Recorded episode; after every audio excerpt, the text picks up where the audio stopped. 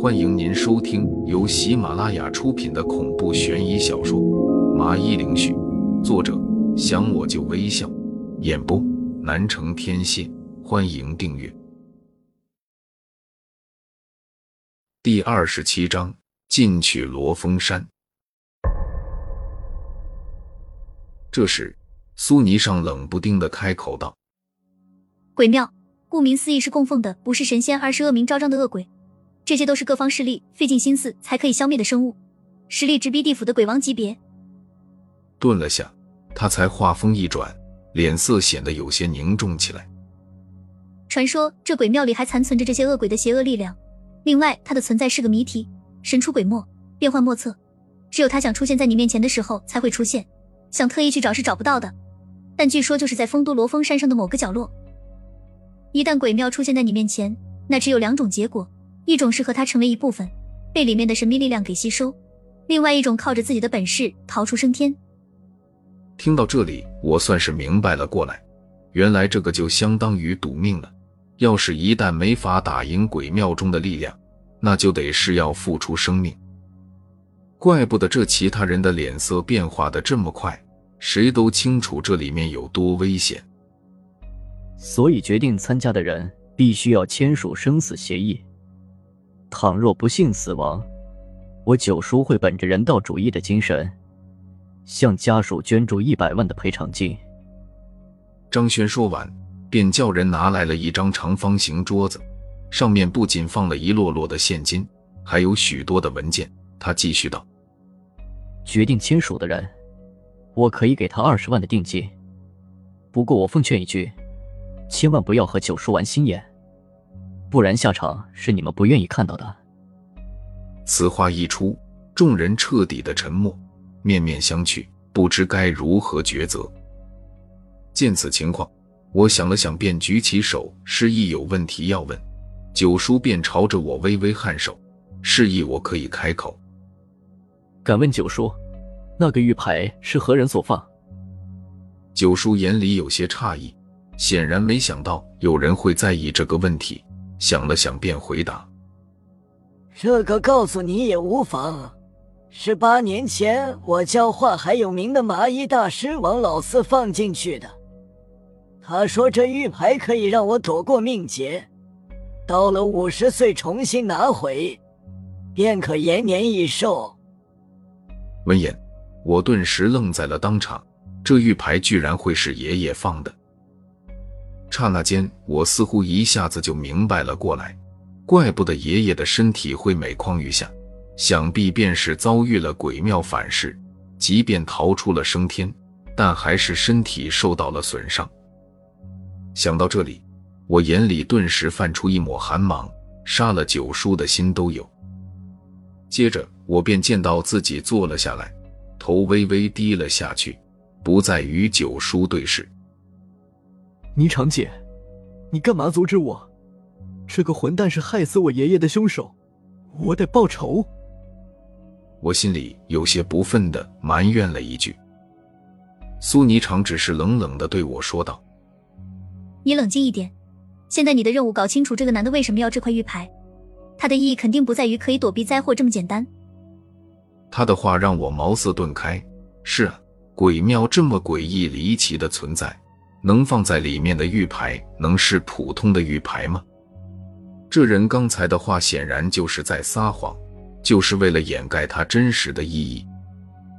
为了弄清楚一切，我决定豁出去了。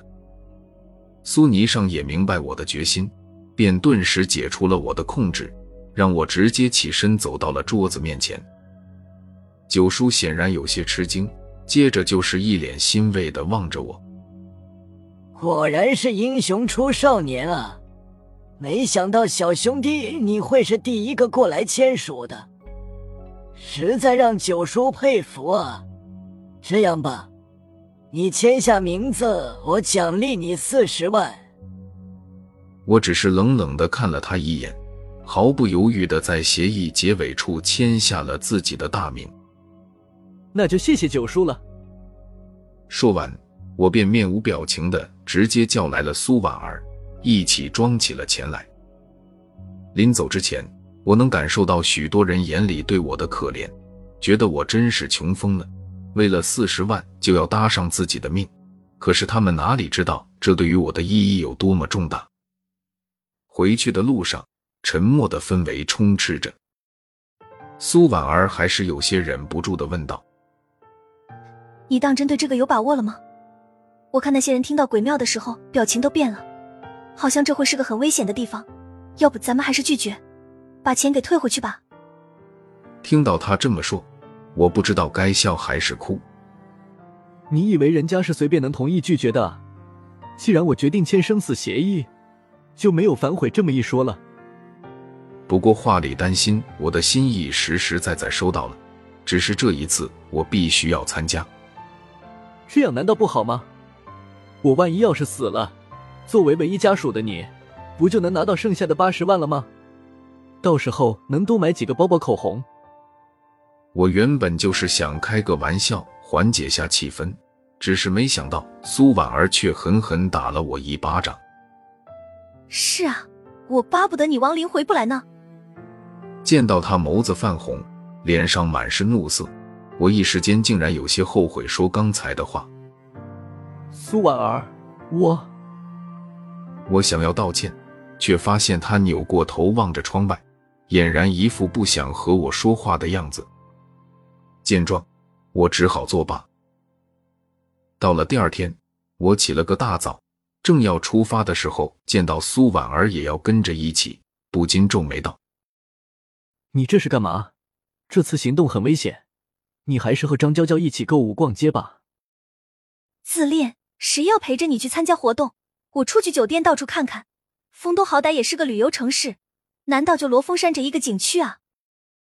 苏婉儿白了我一眼，反驳道：“这话让我没法反驳，只好由他去了。”出了酒店，我拦了一辆出租车，打开车门，刚要上去的时候，苏婉儿却抢先一步的坐了上去。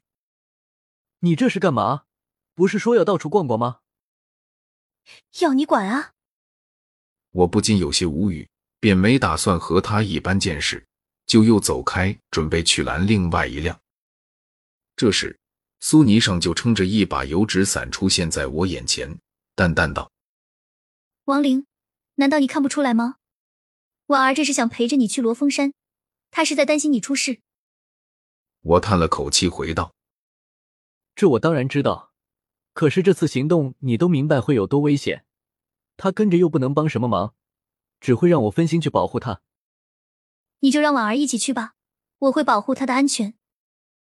苏泥上劝说了句，我幽怨的看了他一眼，并没有多做回答，径直的就往前走着。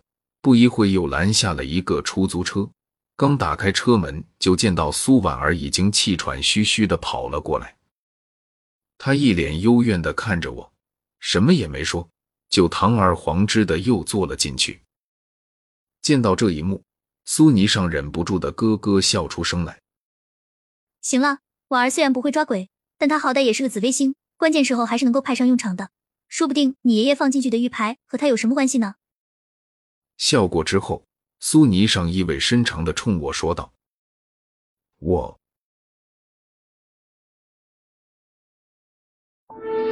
听众朋友，本集已播讲完毕，请订阅专辑。下集更精彩。